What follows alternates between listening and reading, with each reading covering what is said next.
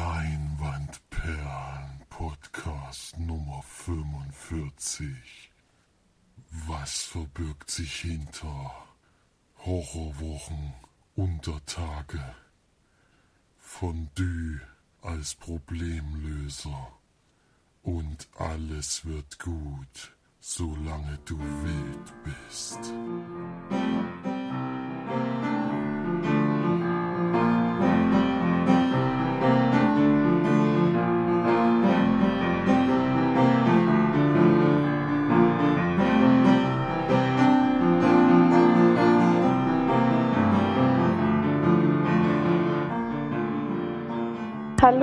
Willkommen zur neuesten Sendung von uns Leinwandperlen. Hier sind wieder mal für euch die Margie und der Flori Servus. und der Felix. Grüße.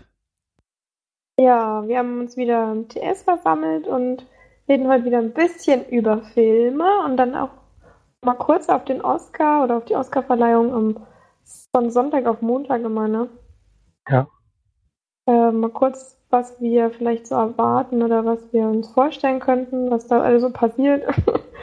und äh, machen wir dann aber erst am Ende des Podcasts. Also schön zuhören und dann mitraten am Ende. Aber anfangen tut wieder mal Felix mit dem Film Starts der Woche.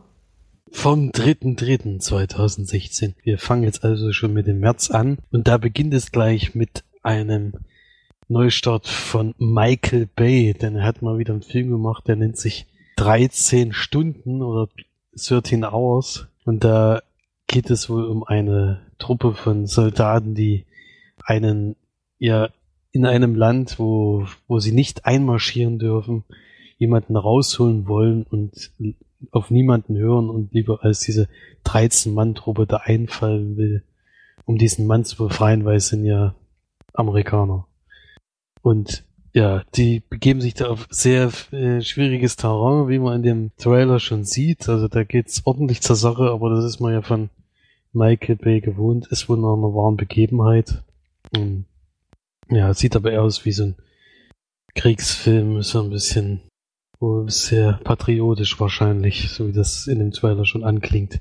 Also im Trailer ist auf jeden Fall die Flagge schon in jeder Szene, mal, äh, jeder Szene in Großaufnahme zu sehen. Ja. Filme Dann- waren Begebenheiten sind irgendwie ziemlich in zur Zeit, oder? Ist ja jeder zweite Film Ja. inzwischen. Nee, ja, Ja, es, entweder wahre Begebenheit oder Buchverfilmung. oder steht da, es beruht auf wahren Tatsachen oder angelehnt an wahre Begeben. Gab's auch schon. Also, das ist auch nicht immer alles ganz so richtig, was da steht. Dann, was leider auch auf einer wahren Begebenheit beruht, was man aber wirklich äh, sehr traurig, sehr traurig ist, ist das Tagebuch der Anne Frank. Da gibt's nämlich auch eine Neuverfilmung mit Martina Getek zum Beispiel in der Hauptrolle, die wohl am bekanntesten ist. Die Geschichte ist ja wohl so ziemlich allen bekannt, also wer sie noch nicht kennt, der sollte auf jeden Fall, denke ich mal, in diesen Kinofilm gehen, weil es ist schon eine sehr tragische und schlimme Geschichte gewesen. Und Ja, ja, und der Schauspieler von Dings ist doch dabei. Oh. Wie heißt er denn? Ah, ah. Das war ein deutscher Film, oder? Der, der bin ich noch dran erinnert, ist das fliegende Klassenzimmer? Kann ich mich noch erinnern? könnte ich mich jetzt daran erinnern, aber ich weiß nicht, auf wen du da jetzt hinaus willst. Ähm, auf den, auf den einen, ich weiß nicht, ich glaube, das war der, der eine Lehrer, der, der spielt auch Pete Glocke mit. Ja, ich weiß. Und der eine Lehrer, der, der nette Lehrer, ich glaube, der hieß irgendwie Justus oder? Nee, ist der Justus? Oh, ich weiß auch Ulrich. Nöten steht hier noch. Ja, also. genau, der, der spielt ja bei, ich glaube, das ist der, der bei Fliegenden Klassenzimmer mitspielt. Zumindest erinnert er mich immer daran. Ähm, Ja. Der, den mag ich eigentlich auch gerne. Der ist ein guter, guter Mann. Guter Schauspieler. Ja, also auf jeden Fall eine Geschichte, die man wahrscheinlich schon kennt, aber die Verfilmung werde ich mir jetzt nicht angucken, weil ich habe schon Verfilmungen davon gesehen. Ich glaube sogar schon zwei verschiedene, wenn ich mich richtig erinnere. Und das Buch hatten wir auch schon gelesen. Ja. Und als letzten Neustart für diese Woche, denn es läuft wieder relativ wenig an, ist der Film, den wir heute in der Sneak besprechen werden. Deswegen muss ich da gar nicht groß drauf eingehen, nämlich Zoomania. Ja. Ja, den haben Das- wir noch nie gehabt. Den habt ihr in der Sneak gehabt, deswegen kommt er gleich und deswegen kann ich jetzt schon weitergeben an die Charts mit Florian. Platz 5 immer noch The Revenant. Hält sich lange. Platz 4 Bibi und Tina. Mädchen gegen Jungs. Hm, Wieder ein Platz, ja. Hm. Platz 3, der einzige Neuensteiger diesmal. Heil Cäsar. Immerhin. Platz 3 hätte ich gar nicht erwartet. Den will ich auch so gerne sehen.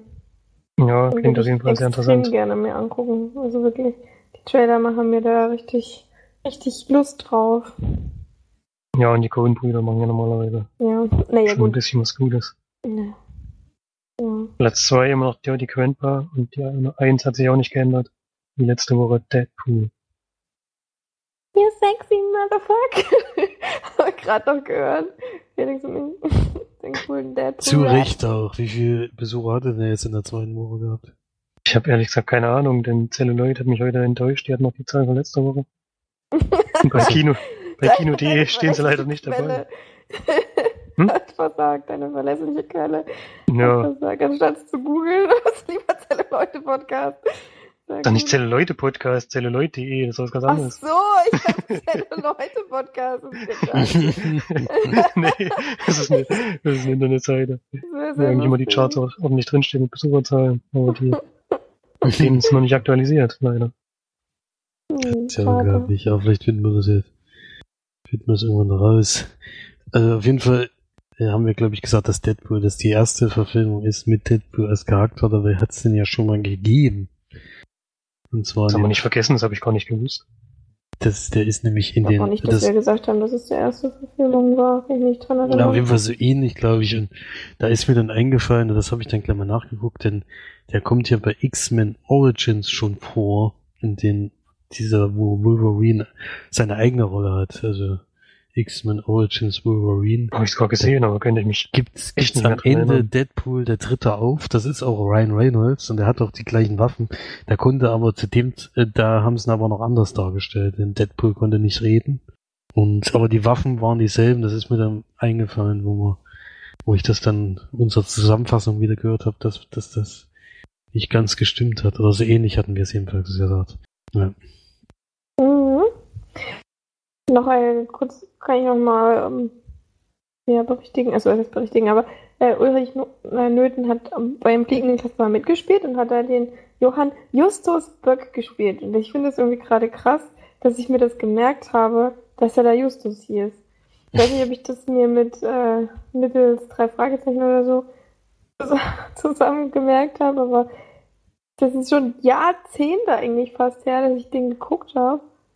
Und weiß es immer noch. So einen Schwachsinn kann ich mir merken, aber das Wichtige irgendwie nicht. Sehr komisch. das ist manchmal komisch, ja. Mein Super Brain. Super Brain. ja, temporär. schade, aber sowas merke ich mir dann anscheinend. Okay, dann ähm, haben wir ja jetzt hier schon alles abgehakt und gehen mal über in die Sneak. Und haben wir jetzt gar nicht besprochen. Florian, willst du da jetzt zusammenfassen oder ich? Oder wie wollen wir es machen? Das ist mir egal. Ganz spontan noch. So viel Okay, zusammenzufassen gibt's ja nicht. Kann ich ja, kann ich, fange ich einfach an. Also wir hatten jetzt am Montag wieder ähm, in der Sneak einen schönen Sneak-Film. Der nennt sich Zoomania, ein neuer Disney-Film. Ähm, ich glaube, es stand da am Anfang die Macher von Baymax auch, ne? Wenn ich mich da nicht Ja. ganz teure, äh, täusche. Das habe ich mir Ähm, jetzt nicht gemerkt. Macht ja nichts. Auf jeden war Baymax von Disney? Bin mir gerade nicht sicher, egal. Auf jeden Fall ähm, ein, ein neuer Disney-Animationsfilm. Wie kann man das jetzt zusammenfassen? Ähm, geht eigentlich darum, dass ein, ein Hase, mit, äh, wie hieß sie denn mit Vornamen? Hobbs auf jeden Fall mit Nachnamen. Ich glaube Judy oder so. Ja, Judy Aber- Hobbs, genau. Ähm, die ja, treffen wir quasi, als er noch klein war und ihr Traum ist es, ähm, Polizist zu werden oder Polizistin natürlich und in die große Stadt Sumania zu fahren und dort äh, ihre Ausbildung zu machen und dann äh, für Recht und Ordnung zu sorgen, was aber eben recht unrealistisch ist, da sie eben ein Kaninchen ist und als Kaninchen wird man eigentlich normalerweise kein Polizist. Ähm, doch, Das wurde so sogar noch nie. Das wurde noch nie. Genau, war die, war die erste ähm, Straßenpolizistin jemals. Und dann ähm, auf jeden Fall zieht sie dann in die Großstadt hinaus und wird dann auch Polizistin. Ich glaube, so viel kann man spoilern. Es ist kein Ja. großer Spoiler. Wird auch im Trailer schon, schon verraten. Ja, und dann möchte sie eben einen Fall lösen von einer vermissten Person und trifft dann da auf den Fuchs. Wie hieß der denn jetzt schon wieder? Ist nicht so wichtig, glaube ich. trifft halt auf den Fuchs. Normalerweise, ne, Nick Wild hieß der genau. Ähm, normalerweise in der Natur ist es ja so, dass Fuchs und Hase natürlich keine Freunde sind, sondern der Fuchs Hasen auffrisst. und äh, dadurch ist es halt ein sehr ungewöhnliches Gespann, aber die versuchen dann eben zusammen einen Fall zu lösen. Ja, so viel kann man, glaube ich, sagen. Ähm, ja, das war es eigentlich zur, zur Inhaltsangabe. Eine Stunde 48 geht er mit Abspann. Also ich weiß nur, ich habe mich sehr gut unterhalten gefühlt. Ich fand, es waren sehr viele schöne Ideen wieder aufgegriffen im Film. Besonders irgendwelche Tierklischees. Ja klar, wenn dann Klischees, dann natürlich über Tiere. Aber ähm, die waren auf jeden Fall größtenteils sehr, sehr gut umgesetzt und sehr, sehr lustig auf jeden Fall. Und äh, auch schon alleine, wenn sie so in diese Stadt reinfährt, das ist eine ganz tolle Szene, finde ich. Da gibt es dann eben diese verschiedenen Bereiche, also dann Sahara oder, oder, oder Wüste und dann kommt halt ähm, ja sowas wie Antarktis und da Regenwald und so. Genau, das ist richtig schön gemacht und das greifen sie im Film zum Glück dann auch nochmal auf, dass man so ein bisschen in diesen, in diesen, ja, Zonen hin und her fährt und das haben sie alles sehr, sehr schön gemacht. Ähm, die Geschichte fand ich okay, also es war jetzt, glaube ich, also von der Geschichte her war es doch eher für, für junge, die jungen Menschen sozusagen, es war jetzt nichts, ähm, ja, was jetzt einen größeren oder was jetzt einen Erwachsenen irgendwie überrascht oder ja, eben werde ich so ein bisschen reingrätschen. Diese Kriminalfall, dieser Kriminalfall habe ich in der Mitte mal mit ganz was anderem gerechnet. Was es dann am Ende aber Nicht. gar nicht war. Aha. Ja, mit einer bestimmten Krankheit, die es dann aber gar nicht war. Bei den Tieren. Ach so. Hm. Nee, das habe ich nicht gedacht. Aber okay. Das wäre für mich das naheliegendste gewesen, aber das war es dann am Ende gar nicht. Hm. Nee, mir war es schon klar, dass das irgendwie äh, ja, von jemandem gewollt war. Also das habe ich mir zumindest gedacht.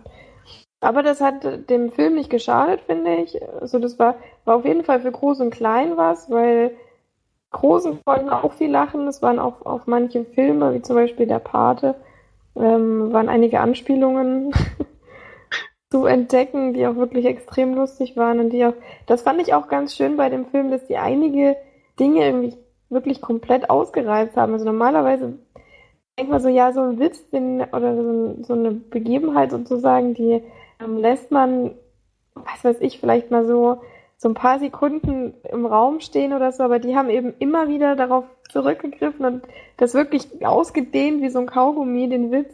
Und das hat es aber eigentlich noch lustiger gemacht. Das haben sie bei mehreren Sachen getan. Also das fand ich sehr, sehr gut. Fand ich sehr, sehr lustig, dass sie sich das auch getraut haben, da mal ähm, ein bisschen länger einen Witz quasi auszudehnen. Und ja, das fand ich auch sehr schön. Also ich habe, wie gesagt, ich habe mich sehr gut unterhalten gefühlt. Ich habe viel lachen können, auch laut lachen können. Und ich fände es schön, wenn Felix ihn morgen vielleicht in der Sneak noch hat, weil ich glaube, dass er Felix auf jeden Fall auch zumindest so gefällt, dass er lachen muss. Das denke ich schon.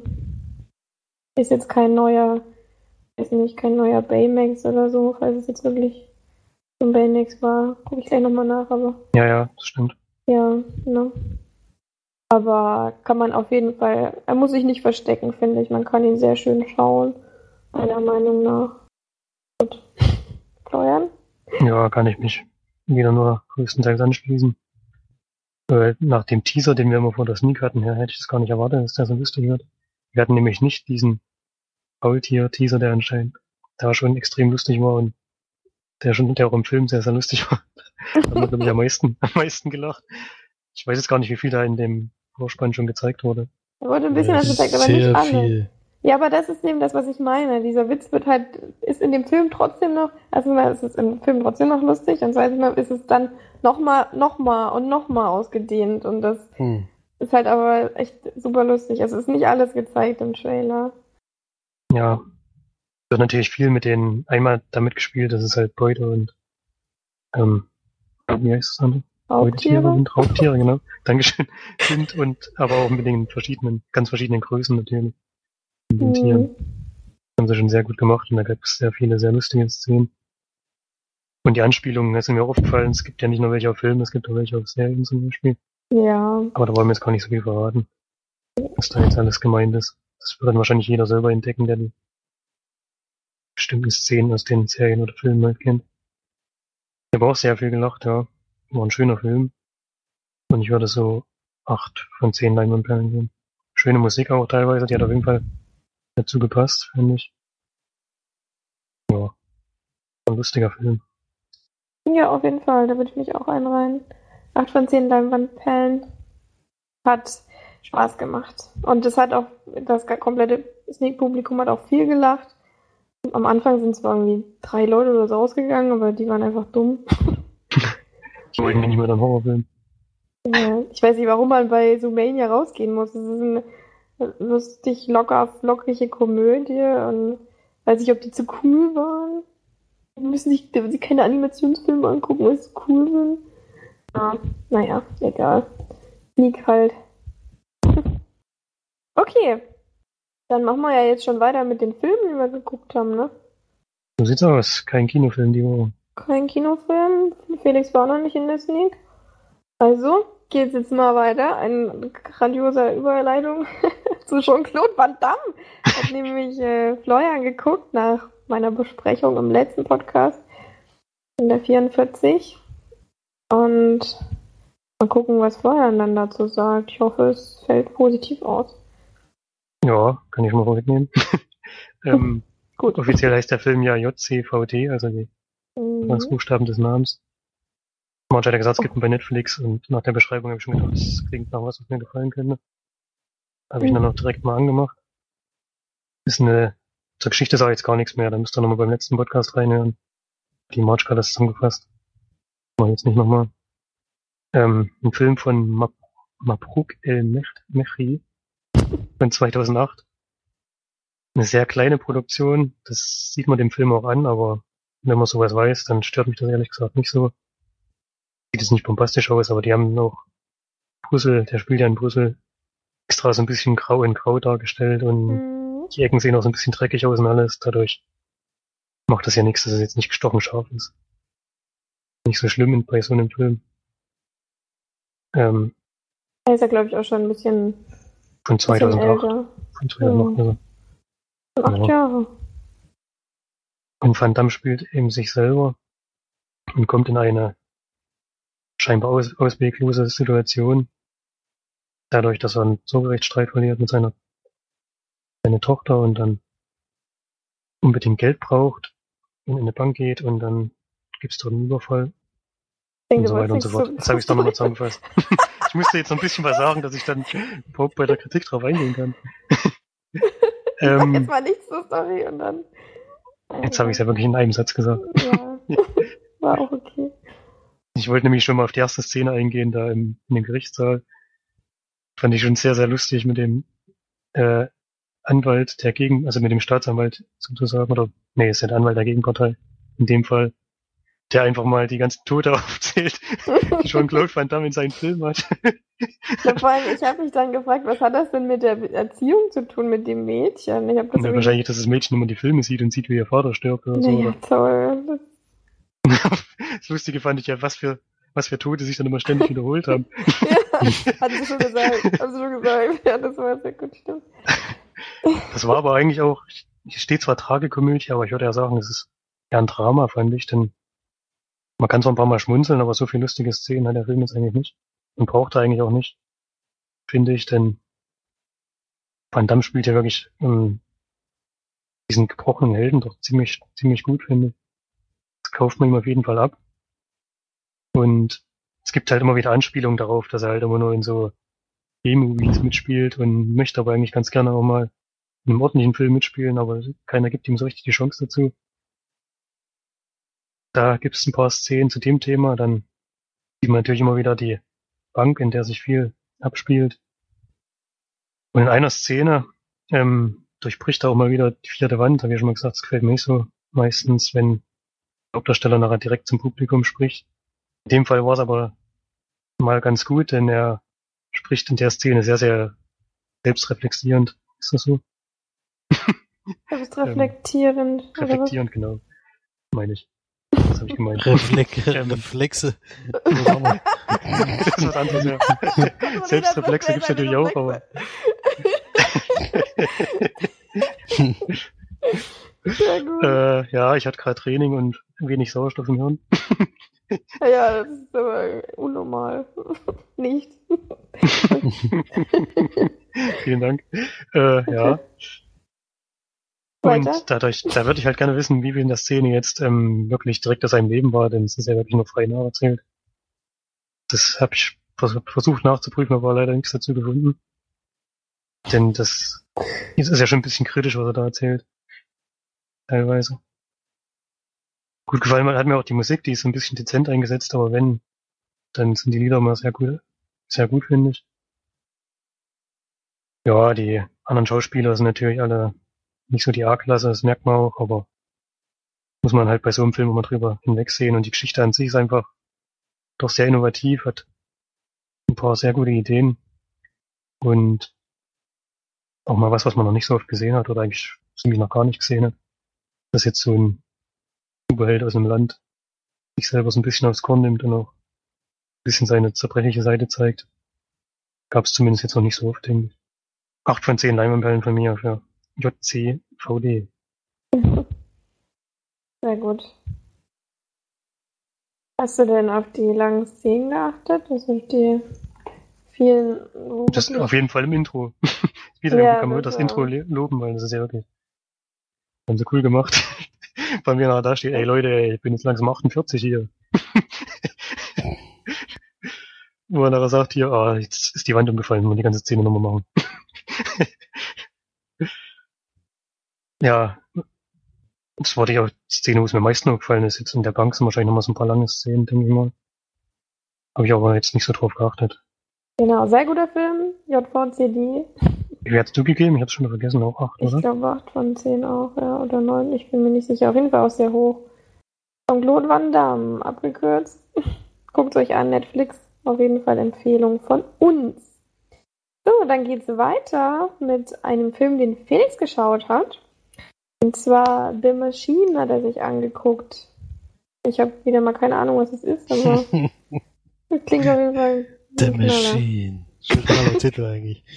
Ich Ist es, ist es mit äh, Dwayne The Rock Johnson? Nee, es ist kein, äh, keiner von den Schauspielern dabei. Da hätte ich ihn, glaube ich, auch nicht äh, mir geholt. Das war nämlich wieder an so einem 99 Cent Freitagabend bei Amazon Prime Instant Video. Gibt's ja manchmal diese Aktionen, Freitags, Filmeabend, und dann kannst du für 99 Cent Filme ausleihen. Das sind meistens sehr aktuelle Filme und das ist halt auch ein aktueller Blu-ray Neustart gewesen. Ist allerdings 2013 schon in Amerika erschienen, ist auch Direct to DVD. Habe ich gedacht, gut, kenne ich noch nicht. Trailer sieht äh, ansehnlich aus, den kann man mal nehmen für 99 Cent. Und es ist ein britischer Science-Fiction-Film. Und das Science-Fiction, ja, hätte jetzt, ich weiß nicht, March hat das jetzt glaube ich nicht erwartet, aber es ist einer. ich habe jetzt gerade die beste Action-Knaller. Okay. Nee, es ist kein Actionfilm. Und zwar geht es um einen, ja, ich sage jetzt, also er arbeitet auf jeden Fall fürs Militär, forscht aber vor allen Dingen an künstlicher Intelligenz. Setzt die aber jetzt nicht in irgendwelchen Robotern ein oder sowas, so wie man das jetzt vielleicht bei Ex Machina oder sowas äh, da jetzt vermuten könnte, sondern er hilft verwundeten ähm, ja, Militär, also die bei der Armee sind, den Verwundeten, hilft er, um wieder auf die Beine zu kommen, also entweder durch Technologien, um Beine oder Arme zu ersetzen, oder was jetzt seine neueste Errungenschaft ist, ähm, falls jemand einen Kopfschuss hat und den überlebt, aber ein Teil dieses Gehirns danach fehlt, kann er diese geistige Behinderung, äh, ja, kann er sozusagen durch einen Chip, den er in diesen Kopf einsetzt, äh, beheben. Mhm. Das ist so seine neueste Ja, Sache, die er. Aber dafür ist es ja Science Fiction, damit es nicht realistisch ist. Ja, genau, denke ich auch. Also muss ja nicht immer alles realistisch sein, zum Glück. Ähm, und das kommt aber bei diesen, also nach den Einsätzen immer zu Fehlern. Und zwar verlieren sie dann immer mehr äh, Sachen, die sie eigentlich vorher können. Am meisten ist es zu erkennen, dass sie ihre Sprache ziemlich schnell verlieren. Und dann werden sie auch immer äh, müder und äh, ja, verfallen in so eine Art ja, Schlaf die ganze Zeit und sie bewegen sich relativ wenig. Sie können zwar immer noch die Leute verstehen, also du kannst noch mit ihnen reden und alles und die führen auch noch das aus, was sie machen sollen, aber es gibt nie so ein, also auf jeden Fall nicht mehr einsetzbar oder sowas. Es war ursprünglich dazu gedacht, um die auch wieder für die Armee einsetzbar und gesund zu machen. Und jetzt bastelt er aber schon seit längerem an einem Computer, der so eine Art künstliche Intelligenz werden soll äh, die, die die diesen Fehler beheben soll und trifft dann bei so einer Art Bewerbungsgespräch, trifft er dann auf eine neue äh, Computerspezialistin, die eine künstliche Intelligenz entworfen hat und er testet die jeweils von den einzelnen Leuten, lässt sie sich vorstellen und da ähm, macht er diesen Turing-Test, den wir schon kennen aus Ex Machina und ihrer überzeugt er am meisten. Also er reagiert auf jeden Fall immer so, wie man sich's wünscht.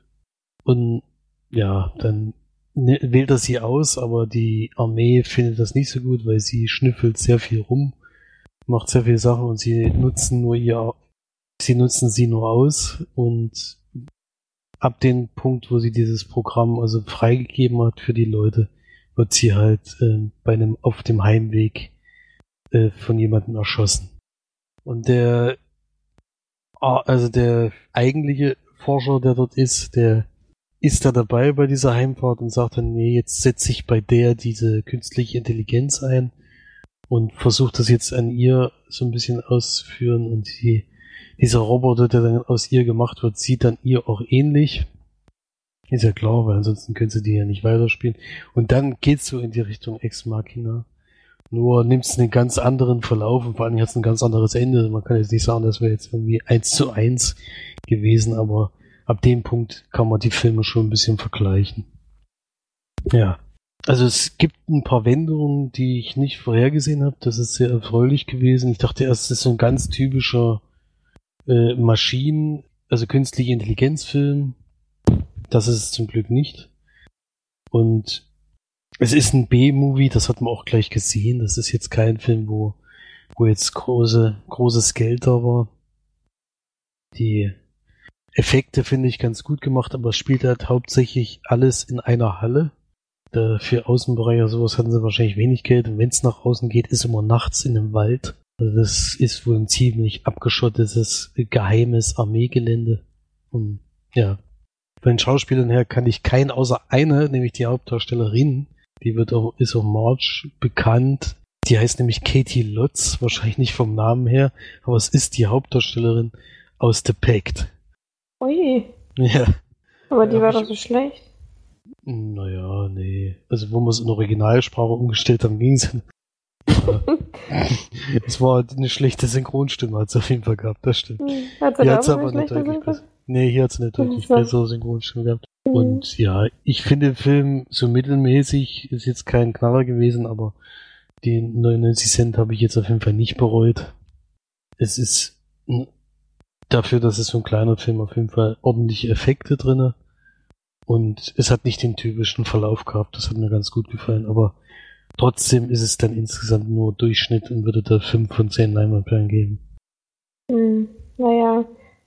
Also ich muss sagen, ich habe auch ehrlich gesagt von diesem ähm, ja, KI-Thema irgendwie die Nase voll. Wird jetzt auch ausgelutscht, so ähnlich wie das Zombie-Thema, obwohl ich das Zombie-Thema immer wieder haben kann, da habe ich überhaupt kein Problem mit, aber das KI, ich meine klar, ich bin halt auch kein Science-Fiction-Fan, aber trotzdem. kommt ja jetzt ständig, selbst da jetzt in den Spielen, wird ja jetzt auch immer zu wieder genutzt und ja, für mich wahrscheinlich nichts. Aber alle, die noch nicht The Pack geguckt haben, auf jeden Fall The Pack anschauen, wenn ihr Horrorfilm-Fan seid. In OV. Hat mir aber, glaube ich, schon mal gesagt, nur um nochmal daran zu erinnern. Ja, das stimmt. Knaller. Ja, okay. Dann würde ich sagen, machen wir weiter oder wollen wir noch was dazu? Nee, ne? Wir noch haben jetzt keiner weiter gesehen. Ja. Kann man nicht viel zu sagen. Dann mache ich weiter mit dem Film, den ich geschaut habe. Ich habe einen, ja, einen Klassiker nachgeholt. Ähm, und zwar habe ich mir Interview mit einem Vampir angeschaut. Hat auch noch den Untertitel aus der Chronik der Vampire. Ein Film mit Brad Pitt und Tom Cruise und der niedlichen, ganz kleinen äh, Kirsten Dunst. Denn der Film ist von 1994, da war sie auf jeden Fall da spielt so irgendeine Zehnjährige oder so, also wirklich noch sehr klein. Aber das Witzige ist, dass sie wirklich genauso aussieht wie jetzt, nur halt in einem kleinen Körper. Also das Gesicht, wenn ich jetzt vorher nicht gelesen hätte, Kirsten Dunst spielt mit, hätte ich sofort erkannt, dass es Kirsten Dunst ist, weil sie wirklich ja genauso aussieht. Und jetzt ist sie halt größer und noch dünner. Aber ja, ein Film von Neil Jordan geht zwei Stunden. Und ähm, ja, gab es auf Netflix und den kannte ich noch nicht. Habe ich noch nicht gesehen. Deswegen wollte ich ihn jetzt gerne mal nachholen. Hat ihn eigentlich einer von euch schon gesehen? Nee, ehrlich gesagt Nee. nicht. Nein, habe ich auch nicht. Hm. Ja, ähm, ich, weiß, ich fasse es kurz zusammen. ja, ähm, lachen jetzt, weil wir vorhin schon das Thema hatten mit dem kurz zusammenfassen, dass es bei mir dann immer ausschweift, aber ich gebe mir jetzt Mühe, dass es doch relativ kurz gefasst ist. Ähm, und zwar geht es darum, dass man Brad Pitt ähm, kennenlernt, sozusagen als äh, Vampir nur in der jetzigen Zeit, also da war es halt 1994, mh, wie er von einem Reporter interviewt wird. Und äh, er quasi, ich weiß auch nicht, wie das dazu kam, er ist halt einfach in dem Raum, wo auch der Reporter drin ist. Und ähm, ja, ich weiß nicht warum, aber auf jeden Fall wird er interviewt und dann sagt er eben, ja, ich bin übrigens ein Vampir und ich erzähle jetzt mal meine komplette Lebensgeschichte. Ähm, ab 1791 bis 1994, also hat er viel zu erzählen gehabt, deswegen ging er auch drei, zwei Stunden, der Film. Mm, Und dann, genau, springt man eben quasi in den Rückblick, ähm, wie das Leben oder das Vampirleben von Brad Pitt eben begann. Mehr sage ich dazu jetzt nichts. Dann begleitet man ihn quasi in dieser Zeit. Irgendwann ähm, trifft er, also er wird dann quasi von Tom Cruise, der schon ein Vampir ist, wird er dann zu einem Vampir ähm, gemacht und ja, dann trifft er eben auch noch auf Kirsten Dunst, die quasi im Sterben liegt als Kind und die verwandeln sie dann auch und die drei, dieses Dreiergespann, äh, sieht man dann, wie sie dann ja die Jahre oder Jahrzehnte dann miteinander verleben. Ja, ja, leben tun sie ja nicht, aber verbringen. Ja, die leben schon, oder? Vampire leben doch. Ja, das, also eigentlich sind sie tot. Sagen sie auch Mhm. immer selber. Die erst stirb, sterben sie und dann sind sie quasi wach. sie Also wieder. dann kommen sie wieder, ja, quasi Zombies. Mit besonderen Fähigkeiten. Ja, ähm, was ich zu dem Film sagen kann, ich, also mir hat er gar nicht gefallen. Ich muss sagen, es kam mir alles vor wie ein riesengroßes Theaterstück. Haben alle extrem überspielt, fand ich. Also das waren sehr, sehr auffällig, also auch so von, von den Kulissen her und so. Das sah alles total künstlich aus, meiner Meinung nach. Auch wo es dann in diese vor 200 Jahren die Szenen gezeigt haben, das war alles irgendwie, weiß nicht, ob sie da nicht viel Budget hatten, doch 50 Millionen, das ist ja schon einiges. Aber da, also das, das, weiß nicht, die hatten da irgendwie meiner Meinung nach irgendwie auf die falschen Dinge Wert gelegt. Also mir ist viel, ich meine, es ist auch klar, es ist von 1994, da waren die, die, ja, die, die Dinge, die man umsetzen konnte, noch nicht so wirklich groß, aber ich meine, selbst wenn man, wenn man sieht, das ist jetzt eine Pappwand, weil einer dagegen äh, fliegt und die Wand bewegt sich, schaukelt so hin und her. Ich finde, auf sowas kann man irgendwie Acht geben. Habe ich auch irgendwie dreimal zurückgespult, weil ich das so lustig fand, dass ich das gesehen habe. Ähm, ich muss sagen, ich habe ihn auch in OV geguckt. Also wenn ich ihn, wenn man ihn auf Deutsch schaut, die haben alle furchtbare Synchronstimmen, fand ich. Nicht mal Brad Pitt oder Tom Cruise haben die, die Stimmen, die man kennt. Ich habe dann auch bei Kirsten Dunst nochmal umgestellt, weil ich da die Synchronstimme hören wollte. Die war auch furchtbar. Das Mädchen hat es richtig schlecht gemacht. Also tut mir leid, das so zu sagen, aber war wirklich nicht gut. Ähm, ja, ansonsten, ich weiß gar nicht, wie ich ihn bewerten soll. Er war extrem langweilig. Mich hat es überhaupt nicht interessiert, was er da erlebt hat. Ich habe auch dann mal ausgemacht und dann zwei Tage später den, das Ende geguckt, was dann immer noch 40 Minuten ging. Also das spricht auch nicht unbedingt für den Film. Ich weiß nicht, warum der so einen Kultstatus bekommen hat. Das ist für mich ein, ein sehr un, ja, uneinfallsreich. Also die haben da wenig Ideen gehabt, haben wenig irgendwie Neues gezeigt. Also ich meine, gut, da gab es noch nicht so viel. 1994 gab es vielleicht noch nicht ganz so viele Vampirfilme, aber es war, nee, es war nichts. Also Brad Pitt spielt auch so mega schlecht. Also das ist wirklich, wirklich furchtbar. Tom Cruise ist da wirklich besser, obwohl ich den da gar nicht mag. Aber der spielt da eindeutig, ja, die bessere Rolle. Oder setzte zumindest besser um. Tom Cruise eine total durchsichtige Rolle da gehabt. Also ein paar ähm, Logiklöcher waren auch drin. Zum Beispiel, erst sagen sie immer, sie wären unsterblich, können nicht sterben und dann am Ende, ja, kann man vielleicht ein bisschen sagen, auf jeden Fall kommt dann kommt dann so, so ein Showdown und äh, Brad Pitt rastet so ein bisschen aus und zerteilt halt einen Vampir, äh, also in zwei Hälften und der ist dann halt tot. Und das habe ich nicht so ganz verstanden. Der hat das mit so einer ganz normalen, ja, wie nennt man diese, ja, mit so einer Sense, genau, wie nennt man die Dinger, die die Sensenmänner tragen? Besser wäre gewesen, wenn du jetzt so gesagt hast, mit einem ganz lockeren Handkantenschlag hat er ihn zerteilt. Big Flag Overbank. Brad Pitt kann sowas. so eine Sense hat er dann, die dann, ich meine, er ist ja noch verbrannt, aber auf jeden Fall war er dann irgendwie tot. Es war irgendwie sehr komisch, aber keine Empfehlung von mir.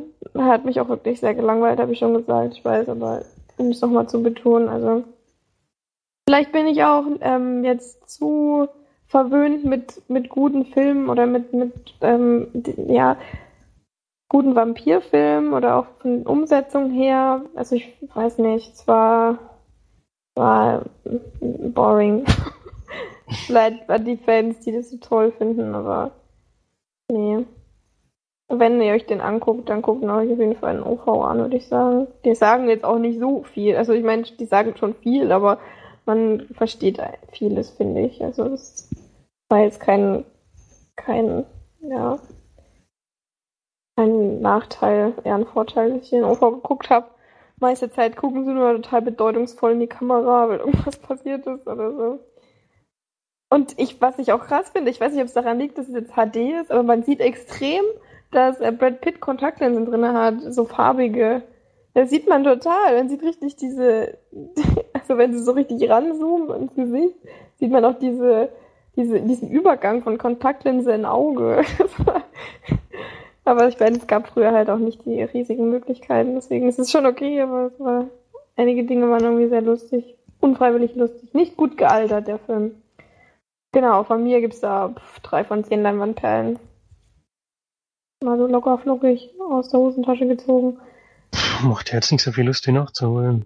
Nö, also da gibt's auf jeden Fall bessere Klassiker. Wie gesagt, ich weiß nicht, warum der so, so bekannt geworden ist. Es ist mir irgendwie Oh, ist mir ein Rätsel. Ja, der Regisseur hat jetzt auch, glaube ich, noch nicht so. Also ich weiß nicht, der Fremde in dir, den kenne ich zum Beispiel nicht. Breakfast. Das ist schon relativ bekannt. Und Pluto. Michael Collins. Und Dein, das Mädchen aus dem Meer. Also wie gesagt, die Filme kenne ich alle nicht, aber wenn die so sind wie dafür mit einem Vampir, dann. Nee bin ich da raus. Filmstarts gibt auch immer 4,0 oder 4, die User 4,1 von 5. Das ist ja schon sehr hoch. Also ihr könnt euch gerne mal angucken, vielleicht ist es einfach nicht mein Geschmack, aber Ein Film für mich. Genau, Interview mit einem Vampir, abgehakt. Und dann kommen wir zum nächsten Film, den äh, Florian, glaube ich, geguckt hat. Ne? Soul Kitchen hat er nachgeholt. Stimmt, habe ich geguckt. Ein Film von, ich bin jetzt nicht ganz sicher, wie er ausgesprochen wird, Fatih oder Fatih Hakim mit Adam oh, Bustukus oder so in der Hauptrolle. der spielt Sinus, einen Griechen. Ist schon doch selber Grieche, vermute ich mal. Bei Wikipedia steht es eine Komödie, da würde ich schon mal widersprechen. Ich habe bei dem Film eigentlich nicht gelacht. Von Ja, 2000. Das liegt aber auch an dir, nicht am Film. Ja, das ist möglich. Der Film ist leider nicht Also lustig. ich habe nicht gelacht, dann ist doch keine Komödie. Ich habe bei, bei äh, Schwester Kacke auch nicht gelacht, das ist auch keine Komödie. Ja, es soll auch eine Komödie sein, gell? Ja, okay. Der, der, der Einwand ist berechtigt. Der Film spielt in Hamburg, so ein bisschen in den Außenbezirken, würde ich mal sagen. Und teilweise am Hafen. Und es geht um ein, wie gesagt, um einen Griechen, der hat einen, sagen so wie so einen höheren Imbiss, hat er sich angeschafft. Also nur Pommes und Schnitzel und so ein Zeug. Und durch so ein paar Hast du gerade eine höhere Küche gesagt, oder was hast du gesagt? Nein, ein Imbiss, aber es ist kein richtiger Imbiss wie so ein Imbisswagen, sondern halt schon so ein Gebäude. Älteres, Achso. Hm. mit so ein paar super aussehenden Tischen und so. Und da setzt er halt den Leuten so leckeren, leckeres Fastfood vor.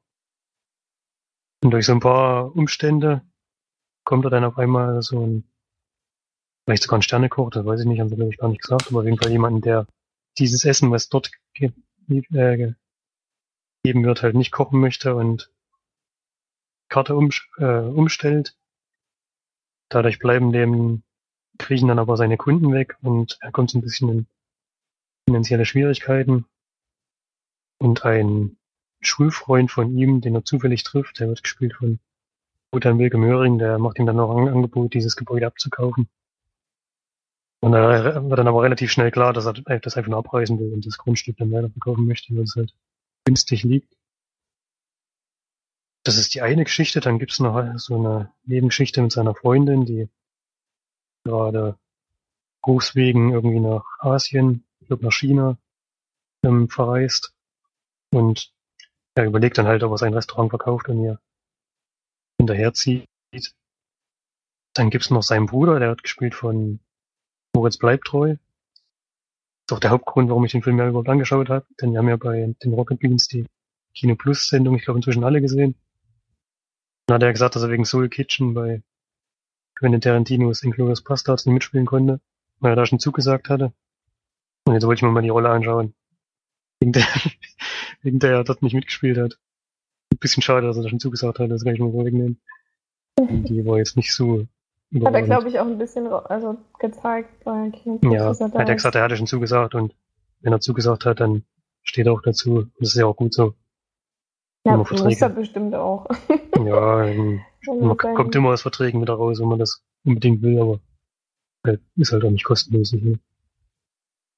Ja, der spielt den Bruder, genau, und der ähm, ist eigentlich noch im Gefängnis, darf jetzt aber mal auf Freigang raus und fragt dann Sinus, ob er bei ihm ähm, mitarbeiten kann, beziehungsweise er tut nur so, als ob er mitarbeiten kann, denn er muss einen Job angeben, um Freigang zu bekommen. Und nach relativ kurzer Diskussion macht der Bruder das auch und der Moritz bleibt treu, steigt so ein bisschen mit in dieses Geschäft ein. Ja, das ist eigentlich der Film. Viel mehr passiert da gar nicht und das ist auch mein erster Kritikpunkt, denn der Film hat wirklich null Tiefe und dafür, dass es eine Komödie sein soll, das fand ich ihn nicht lustig leider. Vorhin auch schon gesagt. Sehr, sehr seichte Unterhaltung. Ähm, so ein bisschen schön ist halt das ganze Ambiente, was haben, die Drehorte. Ein bisschen schön. Ja, kann man ja mal positiv hervorheben. Was mir gut gefallen hat, war der Soundtrack, der ist wirklich, wirklich gut. Der hebt, der hebt's dann nochmal ein bisschen an. Und so ein paar Nebencharaktere sind noch mit dabei, mit denen ich nicht gerechnet hätte. Zum Beispiel Monika bleibt treu. Oder Peter? Lohmeier hat so eine, so eine Mini-Rolle. Ja, ist, glaube ich, eine ihrer letzten Rollen, ja. Ist er denn gestorben? Die ist jetzt schon gestorben, ja, leider. Hm. Ja.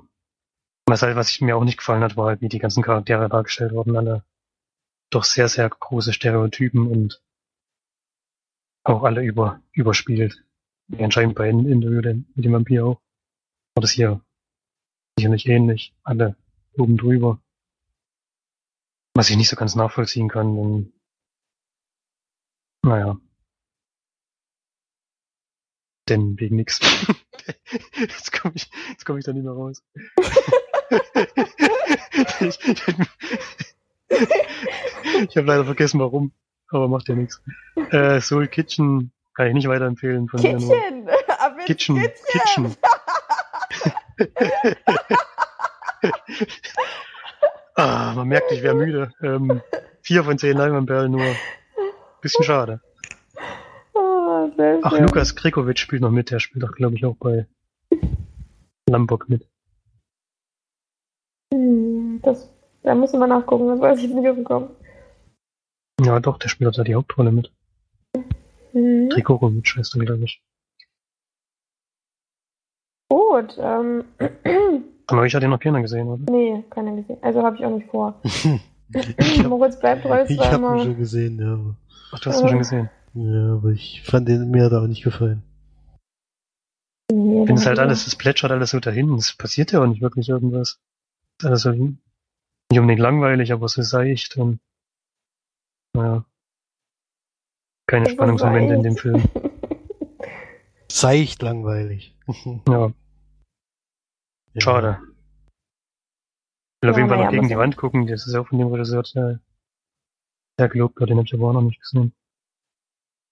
Nee, ich auch nicht. Aber wie gesagt, ich bin ja auch nicht so der deutsche Film. Es ist Gucker. ein sehr hartes Drama, glaube ich. Aber. Naja, aber wird ja sehr, sehr gelobt. Oder hat es Wobei den? der Film ja auch gelobt wurde. Also Ja, der wurde auch gelobt, das stimmt. kann ich leider nicht ähm, unterstützen. unterschreiben? Ja, dann ähm, war es das jetzt zu Soul Kitchen. Auch Kitchen? kein Kitchen, Soul Kitchen. Auch keine Küche. Empfehlung. dann mache ich jetzt weiter. Ich habe nämlich auch noch einen Film geguckt. Äh, heute, ganz frisch. A Long Way Down heißt der. Den hat Felix in der Sneak gehabt. Hast du darüber auch erzählt? Weißt du das noch? Nee, das ist schon länger her. Schon länger her, ja. Der ist auch von 2014. 4. April 2014. Geht anderthalb Stunden. Äh, Großbritannien und Deutschland eine Produktion, Co-Produktion. Was ich eigentlich ziemlich schön fand, dass Deutschland da mal ein bisschen Geld reingesteckt hat. Ja, in den Hauptrollen, oder in den Rollen, ähm, Pierce Brosnan, der spielt ja eine ganz große Rolle. Dann Tony Collette, Aaron Paul, den kennt man ja von äh, Breaking Bad. Und eine noch, ähm, die einen sehr lustigen Namen hat, Imo Imogen Poots oder so. Imogen, keine Ahnung, auf jeden Fall relativ unbekannt. Ich kannte sie zwar vom Gesicht her, aber ich glaube, die hat immer nur so Nebenrollen gespielt. Das ist ein Film, den wollte ich immer gerne mal gucken. Ähm, da hatte mir der Trailer so gut gefallen. Also ich hatte ich zu gesagt, den will ich mal gerne schauen. Und dann hattest du den ja in der Sneak. Ich bin aber gar nicht mehr sicher, wie du ihn fandest. Und dann ist er aber so ein bisschen bei mir in Vergessenheit geraten. Ähm, aber jetzt habe ich ihn doch nochmal gefunden bei Amazon Prime. Also wer den schauen will, kann bei Amazon Prime mal reingucken. Ist aber eine Tragikkomödie quasi. Und ich habe auch ein paar Mal gelacht. War auf jeden Fall schon teilweise lustig. Der Regisseur ist ein Franzose, der hat jetzt, die Filme kenne ich nicht, der hat zum Beispiel noch äh, Der nächste Bitte gemacht und äh, Der Auftragslover. das sind bestimmt beide große Knaller. Und dann eben A Long Way Down, das seinen bekanntesten Filme gewesen. Ähm, es geht in dem Film darum, dass Pierce Brosnan spielt da quasi einen, einen äh, gestürzten sozusagen Moderator. Ähm, Martin heißt er da, der quasi seine Karriere äh, verloren hat, weil er mit einer Minderjährigen geschnackelt hat und äh, der quasi dann seine Scheidung hinter sich hat, seine Kinder nicht mehr sieht und seine Karriere auf, ja, eben keine mehr hat. Und äh, man begleitet ihn quasi am Anfang ähm, auf ein Hochhausdach, weil er sich quasi von dort dann herunterstürzen möchte. Das macht er aber eben an der Silvesternacht. Und dadurch, dass es eben Silvester ist und er anscheinend nicht der einzig traurige Mensch in London ist, ähm, treffen sich dann noch drei andere auf diesem, auf diesem Hochhausdach, weil sie sich eben gerne umbringen möchten. Und das sind eben diese ähm, Imogen Poots, Tony Collette und Aaron Paul. ja, und das dann, sie halten sich dann quasi gegenseitig davon ab, ähm, runterzuspringen. Eigentlich macht es auch Pierce Brosnan, weil er nämlich dann die Leiter runterstürzt, runter, runterwirft, die quasi über die, den Drahtseil geführt hat. Äh, Dra Dra Drahtseil. Stacheldraht. oh Gott. Ähm, ja, und dadurch können sie sich dann nicht mehr herabstürzen vom, vom Hochhausdach und schließen dann einen Pakt, dass sie quasi von Silvester an bis zum, äh, bis zum 14.02., also bis ähm, Valentinstag, sich quasi dann nicht umbringen. Ja, durch einen unglücklichen Zufall kommt dann diese Geschichte aber an die Presse und die werden dann eben sehr verfolgt und gestalkt von den allen. Es gehen dann auch ähm, ja, ins Fernsehen, weil sie dann davon auch ein bisschen Profit schlagen wollten. Aber das sind dann alles Überhang und dadurch fahren sie dann zusammen in Urlaub. Und das, genau, eigentlich reicht das auch von der Geschichte, weil es geht eigentlich eher darum, wie die vier ja ihr Leben eigentlich komplett ändern. Das sind alles Charaktere, die ähm, sehr klischeehaft sind, also dieser, der Pierce Brosnan spielt zum Beispiel eben diesen Karrieremenschen, der ähm, wirklich sein ganzes Leben darauf ausgelegt hat, ähm, Karriere zu machen, der jetzt, der jetzt gestürzt wurde sozusagen, also der jetzt äh, tief gefallen ist und nicht mehr aufstehen kann alleine sozusagen, der eigentlich alles verloren hat. Dann die ähm, Toni Collette spielt eine alleinerziehende Mutter, die einen behinderten Sohn hat sozusagen und mit dieser ganzen Situation nicht gut umgehen kann. Ja, Aaron Paul, ja, der spielt eben so einen, ja, einen gescheiterten Musiker, der ähm, auch mit seinem Leben quasi nicht ganz so zurechtkommt. Und die Imogen Poots, die spielt dann Politikerkind, die ganz extrem extrovertiert ist und sehr ähm, im Mittelpunkt immer stehen muss und eigentlich, auch wenn sie keine Aufmerksamkeit hat, dann äh, rennt sie halt auf dem Dach und will sich runterstürzen sozusagen. Sehr flotterhaftes, äh, flatterhaftes Mädchen. Und wie diese vier extremen Charaktere dann eben aufeinandertreffen, eigentlich nicht, nie miteinander befreundet werden oder, oder miteinander was zu tun hätten, aber durch diese Umstände, dass sie halt sich eigentlich alle das Leben nehmen wollten, dann aufeinandertreffen und dann so ihr Leben ändern. Und das hatte ich ja schon öfter mal gesagt, dass ich das in, in Filmen oder auch in Büchern oder allgemein sehr mag, wenn äh, Charaktere aufeinandertreffen und dann wirklich man merkt, wie der Charakter sich ändert, wie sie sich gegenseitig beeinflussen und ihr Leben bereichern. Das finde ich immer toll. Das ist in dem Film auch so und es ist in ganz vielen sehr lustigen und total schönen und auch herzergreifenden Szenen ähm, wieder gespiegelt, die ich da auch wirklich, also der Regisseur hat das super gemacht und man merkt, glaube ich, dass er gerne ähm, ja so Komödien macht oder, oder eher Fran bei den Franzosen merkt man ja meistens, dass die eher so ja, herzerwärmende Filme machen und gerne da mitspielen und das sieht man da auch wieder. Und äh, ja, mir hat der Film allgemein sehr, sehr gut gefallen. Also ich habe, mir hat der Trailer ja schon sehr zugesagt und da auch wieder Pierce Brosnan, den ich eigentlich nicht so als überragenden Schauspieler empfinde, hat er aber seine Rolle zumindest sehr gut gespielt. Die passt eben aber auch zu ihm, finde ich. Und Nicolette auch, muss man da Der schon soll sich sagen. wohl wirklich von Finster Moras stürzen. Nein, aber die, dieser Karriere geleitete Mensch eben, der so ein bisschen steif ist und so ein bisschen, ja, das, das nimmt man ihm relativ schnell ab, finde ich. Und das ist Ja, sehr, das ja, ist sehr, sehr, also gute Besetzung auf jeden Fall auch von allen, fand ich.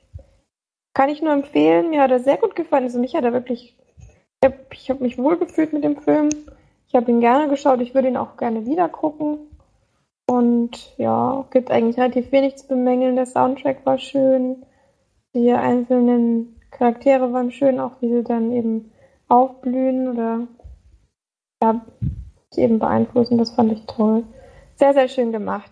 Guter Film. Zwar nur ein kleiner Film, aber von mir gibt es da auch 8 von 10 Leinwandperlen.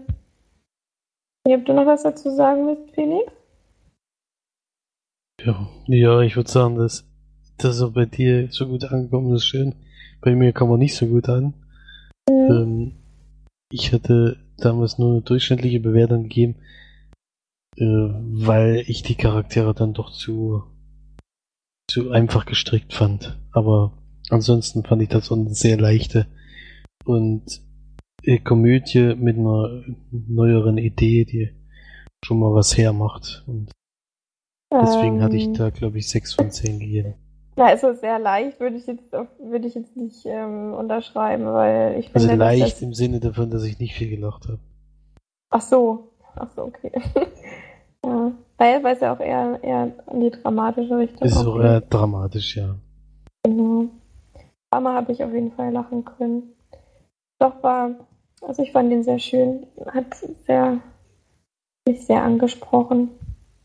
Wer solche Filme mag, kann auf jeden Fall mal reingucken. Ist keine keine Zeitverschwendung. Selbst wenn man nur 5 von 10 Leinwandperlen gibt, kann man sich den ja trotzdem gerne mal anschauen. Das, genau. Mir hat er gefallen. Ist bei Amazon in der Flatrate. Ist bei Amazon dabei, genau, in der Flatrate. Jo, das war's zu A Long Way Down. Und dann kommen wir zum letzten Film, den wir besprechen. Der kommt jetzt von Felix. Er der siebte Sohn, hast du vorhin gesagt? Nee. ich habe gesagt, Junge. der sie siebte Junge. nee, das erste ist der Sohn. Egal. Da, ja. Aber eigentlich heißt er? Boy Seven. Genau. Eine Buchverfilmung. Wow. Hat man ja heute erst davon, dass es in letzter Zeit eher wahre Begebenheiten oder Buchverfilmung gibt. Das ist hier auch mal wieder eine Buchverfilmung, da muss man aber jetzt drauf äh, Acht geben dass man jetzt den richtigen Film nennt. Es gab nämlich zwei Filme, die gleichzeitig rauskamen und auch den gleichen Titel hatten. Denn es Was? gibt einen Film aus Deutschland, der heißt Boy Seven, und es gibt einen Film aus Belgien, der heißt Boy Seven. Und die haben beide dasselbe Buch verfilmt. Und ich habe auf jeden Fall diese deutsche Version Na, gesehen. super! das stimmt. Das okay, ist wirklich super. ähm, es geht um einen jungen Mann, der in einem U-Bahn-Tunnel aufwacht und nicht weiß, wo er ist, wer er ist und was er da jetzt überhaupt vorhat und läuft aus dieser, also in die U-Bahn-Station zurück und trifft dort auf, äh, versucht die Leute zu fragen, wo er ist und wer er vor allen Dingen ist und keiner weiß Bescheid und dann hält ihn halt direkt ein Polizist an. Erinnert am Anfang sehr stark an Born, ich wollte es gerade sagen, ey, verwechselst du es nicht gerade geboren? nee, das war ja auf einem Schiff und der ist ins Wasser gefallen. Das war schon ein bisschen was anderes. Ja. Aber jedenfalls kann er dann vor diesen Polizisten fliehen, denn er wird doch gesucht wegen Mordes und trifft dann. Ey, das, ja, okay. Ja, ich habe ja gesagt, das ist sehr, sehr nah an, äh, an Born dran. Born Identity, ja, das klingt Trifft dann, geht dann in eine Gaststätte, da hat er zufällig eine Visitenkarte einstecken und fragt dort nach, ob die, die ihn kennen und ja, geht dann dort auf diese Toilette und findet dort dann Hinweise zu dem, also er hat sich wohl damals Hinweise gelegt. Falls dieser Fall eintritt, dass er sich nicht erinnern kann. Und trifft dort dann auch auf eine junge Dame, die ihn, äh, die sich auch nicht erinnern kann, aber äh, schon denkt, dass sie ihn kennt, denn sie haben irgendwie das gleiche Brandmal an der Hand oder sowas. Und ja, sie verstecken sich dann vor der Polizei in einem ein, in einer Bar, die an dem Abend irgendwie nicht geöffnet wird. Und dann, ab dann liest er dann in diesem Buch, wo er sich anscheinend damals, wo er noch wusste, was los ist, sich selbst geschrieben hat, was passieren könnte, falls er sich irgendwann nicht mehr erinnern kann. Und ab dem Punkt wird in dieser Film in Rückblicken erzählt. Wir beginnen dann in dieser, in der Schule, wo er, ja, ja, sehr unbeliebt ist und äh, nur als Hacker bekannt ist und deswegen wird er öfters angefragt äh, auf Klassenarbeiten oder sowas, dass er die mal rausziehen könnte, damit die gute Noten schreiben können, aber irgendwie will niemand so richtig was mit ihm zu tun haben. Und er wird dann leider einmal erwischt bei so einer Aktion und als anstatt ins Gefängnis zu gehen oder eine Geldstrafe oder Sozialstunden zu machen, wird er in ein, in ein neues Zentrum geschickt, wo sie dann drei Monate äh, verpflichtet sind, dort zu sein und da resozialisiert werden sollen. Und dieses Institut ist aber irgendwie ja anders, als man sich so vorstellt. Also dort werden die Leute gefördert in dem, was sie besonders gut können damit sie anstatt, äh, wenn sie wieder rauskommen, äh, das wieder negativ auszuführen, sondern bei ihm jetzt zum Beispiel sein Hackerwissen so zu fördern, dass er vielleicht für eine Computerfirma oder sowas interessant wird und dort dann Fuß fassen kann. Es gibt ja da aber in diesem Institut leider auch Sachen, die nicht so ganz richtig laufen und er kommt mit der Zeit so ein bisschen dahinter, aber was das jetzt alles ist und äh, was passiert, äh, will ich natürlich nicht verraten, denn das ist ja die Geschichte des Films. Da hebt sich dann auch so ein bisschen weg äh, von Born.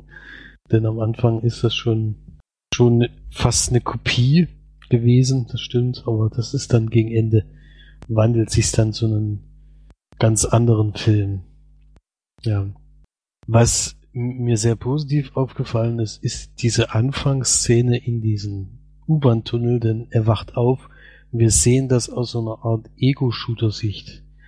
Also wenn man Videospiele spielt, kommt einem dieses, dieses, dieses Szenario nicht nur aus dem Film bekannt vor, sondern es erinnert auch sehr stark an ein Spiel.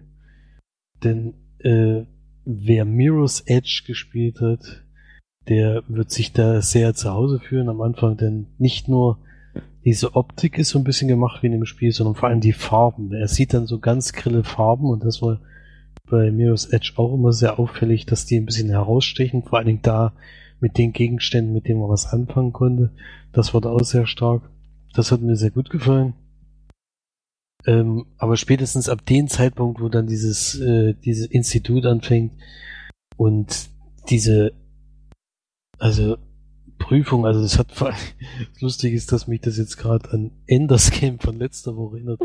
March mit ihren Lasertag in Schwerelosigkeit. Äh, ist das hier ähnlich? Denn es ist entweder sie beantworten irgendwelche Fragen am Computer. So, was ist dein Lieblingstier, was ist deine Lieblingsfarbe oder sowas. Oder dann spielen sie Schach oder sie spielen Paintball. Das sind so die drei Sachen, die sie andauernd machen.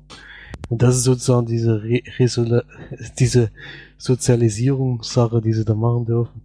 Und ich weiß nicht, er, da, er darf dann, weil er sein Spezialgebiet mit Computern sind, dürfen die dann halt irgendwelche Computersachen dann noch nebenbei machen. Aber ob das die jetzt fördert oder nicht, weiß ich nicht. Aber wie gesagt, es gibt dann noch eine Wendung, äh, wo das dann schon noch so ein bisschen Richtung Science Fiction dann abdriftet. Ja. Also, ich finde, für einen deutschen Film hat er auf jeden Fall mal versucht, was anderes zu machen. Ähm, das hat mir gut gefallen, aber was dem Film wieder fehlt, ist ganz klar, dass, dass die Schauspieler einfach nicht ja so spielen, wie sie spielen sollten. Also ich weiß nicht, man erkennt irgendwie jede Szene, dass einem was vorgespielt wird und nicht, dass man irgendwas miterlebt. Das Problem habe ich ja öfters bei deutschen Filmen, weil sie wohl sehr an Theater gewöhnt sind und dann das irgendwie nicht umsetzen können, dass es im Film ein bisschen anders ist. David Cross spielt da ja die Hauptrolle. Den fand ich nicht, nicht so toll. Und die Emilia Schüle ist da noch dabei, die man die ich bisher nur als Synchronsprecherin kannte, die spricht in Drachenzähmen leicht gemacht. Eine der Hauptrollen, ich weiß gar nicht, eine, eine der weiblichen Figuren dort. Ja, dann wahrscheinlich die Freundin von ihm. Ja, ich glaube, im, im zweiten Teil ist das ja dann seine Freundin, glaube ich. Oder Ende des ersten Teils. Ja. Das ist ein Spoiler. Wahnsinniger Spoiler. kann man, kann man ja. nicht denken, wenn man den Film gucken. Aber es ist auf jeden Fall wieder, also ich finde, man merkt immer, wenn man einen deutschen Film guckt, auch wenn der jetzt anders gemacht ist, anders gedreht ist, aber irgendwie merkt man es immer an den Schauspielern. Ich weiß auch nicht warum. Das ist sowieso meistens der Kritikpunkt an deutschen Filmen irgendwie. Ich finde aber, dass der auf jeden Fall mal eine neue neue Richtung gegangen ist und eher auch für Jugendliche ist, wenn ich wenn ich dem Regisseur das extra so glauben kann. Der geht eher an das jüngere Publikum. Er ist auch der ist auch ein sehr beliebter Regisseur geworden, weil er vorher, glaube ich, wie denn die Filme? Jetzt sind sie mir gerade entfallen, natürlich, ist klar. Jedenfalls hat er schon sehr bekannte Filme gemacht, die auch schon eher die Jugend ansprechen sollen und deswegen hat er sich dieses, also dieses Buch hat er wohl einmal gelesen und fand es so gut, dass er unbedingt verfilmen wollte. Dass natürlich gleichzeitig auch jemand anderes gemacht hat, finde ich schon irgendwie witzig. Vielleicht gucke ich dann auch mal diese belgische oder niederländische Variante, die es dann noch gibt. Ach ja, Blutsbrüder hat's gemacht und Chi Chico. Genau. Ähm, ja, also ich finde auf jeden Fall mal was anderes von deutschen Filmen, aber es hat mich nicht hundertprozentig überzeugt. Deswegen ist es bei mir leider auch nur Durchschnitt und würde ich jetzt auch jetzt euch nicht unbedingt empfehlen. Daher 5 von 10 Leinwandperlen. Boah, ja schon ganz schön, ganz schön hoch. Ja, also ich finde, halt, dass es ein interessanter Ansatz war und äh, diese, diese Wendung gibt am Ende dann nochmal eine Wendung. Also ab der Mitte ungefähr habe ich gedacht, ich weiß, wie es ausgeht. Und am Ende konnten sie mich dann doch noch mit einem kleinen Trick dann noch äh, hinterm. Ofen hervorlocken. Und haben mich dann doch als äh, war es dann doch nicht ganz so, wie ich es gedacht hätte, aber trotzdem hat er, hat er mich nicht überzeugt. So. Ja, nee. Ja, naja, macht ja nichts. Also nichts für mich, aber schön, wenn er nicht schlecht war. Hast du jetzt auf Blu-ray? Ich hatte jetzt ausgeliehen auf Blu-ray, genau von, von Love Film wurde der mir zugesandt. Das ist auch gerade ziemlich aktueller Film, der ist ja am 20. August 2015 in den Kinos angelaufen in Deutschland. Und der kam jetzt gerade raus und als Extras ähm, fand ich, hat mir nicht gut gefallen, denn es gibt zwar die Interviews mit, mit dem Regisseur, was ziemlich lang geht, aber dann sehr kurze mit den zwei Hauptdarstellern und dann gibt es eigentlich fast nur noch so ähm, Trailer, aber so ganz viele verschiedene. So, da steht, da gibt es ja einen Einzelabschnitt, wo es drei Trailer gibt, die sie über Facebook gezeigt haben. Da gibt es die normalen Trailer, dann die Teaser und dann gibt es noch so kurze Filmchen vom Set, die es aber auch anscheinend bei Facebook gesendet haben. Also für mich keine richtigen Extras, die es da gegeben hat. Deswegen war ich da ein bisschen enttäuscht. Hm. So. Okay, dann also 5 von 10 für Boy 7 von Felix. Gut, und dann würde ich sagen, schließen wir jetzt die Filmbesprechungen alles ab und gehen mal über in, zu den zum Thema Oscars. Denn jetzt am Sonntag ist es soweit, die Oscars werden verliehen. Ähm, und wir können ja mal ein bisschen, ja, ein bisschen erzählen, was wir denken, wer gewinnt. Wir haben ja so, der Felix hat ein bisschen was vorbereitet. Und da übergebe ich jetzt quasi das Wort wieder an Felix. Ja, vielleicht könnt ihr mal bei einer von euch beiden könnte ja mal bei Nerd Talk und der andere bei Kinocast vielleicht unsere Tipps eingeben, dass wir da als Leinwand-Team mitmachen. Meinst bei Nerd Talk? Damit, damit man da auf jeden Fall gewinnt, weil wir haben ja immer alles richtig jedes Jahr. Also bisher war ich jedes Jahr schlecht jedes bei den Jahr Tipps. Super gut. Ja, aber vielleicht, wenn wir zu dritt diskutieren, vielleicht haben wir da die richtigen Tipps. Ich habe auch diesmal diese kleinen Sachen mal angeschaut, jedenfalls immer die Trailer. Boah. Versucht beim, äh, beim, bei nerdtalk.de, also Nerdtalk, alle die nicht wissen, wie Nerdtalk geschrieben wird, mal beim Gewinnspiel erster wird krieg mal ähm, ja, das ist ja das Lego Millennium Falken. Der ist sogar ausverkauft, den gibt's nicht mehr. Ja. Also das ist was ganz was Besonderes. Deswegen müssen wir oder diesmal ein, alles richtig haben. Oder einen von zehn Oscar ausgezeichneten Filmen. Ja, aber wenn, dann machen wir schon Millennium Falken. Ne? Also wenn schon, denn schon, ne? Aber es wird schwer, weil irgendwie habe ich noch nie richtig gelegen, so richtig. Also, bester Film, fangen wir da mal kurz an. Ähm, haben wir The Big Short, Bridge of Spice, Brooklyn, Mad Max, Der Marsianer, Raum, den wir ja nun mhm. auf keinen Fall kennen, The Revenant und Spotlight.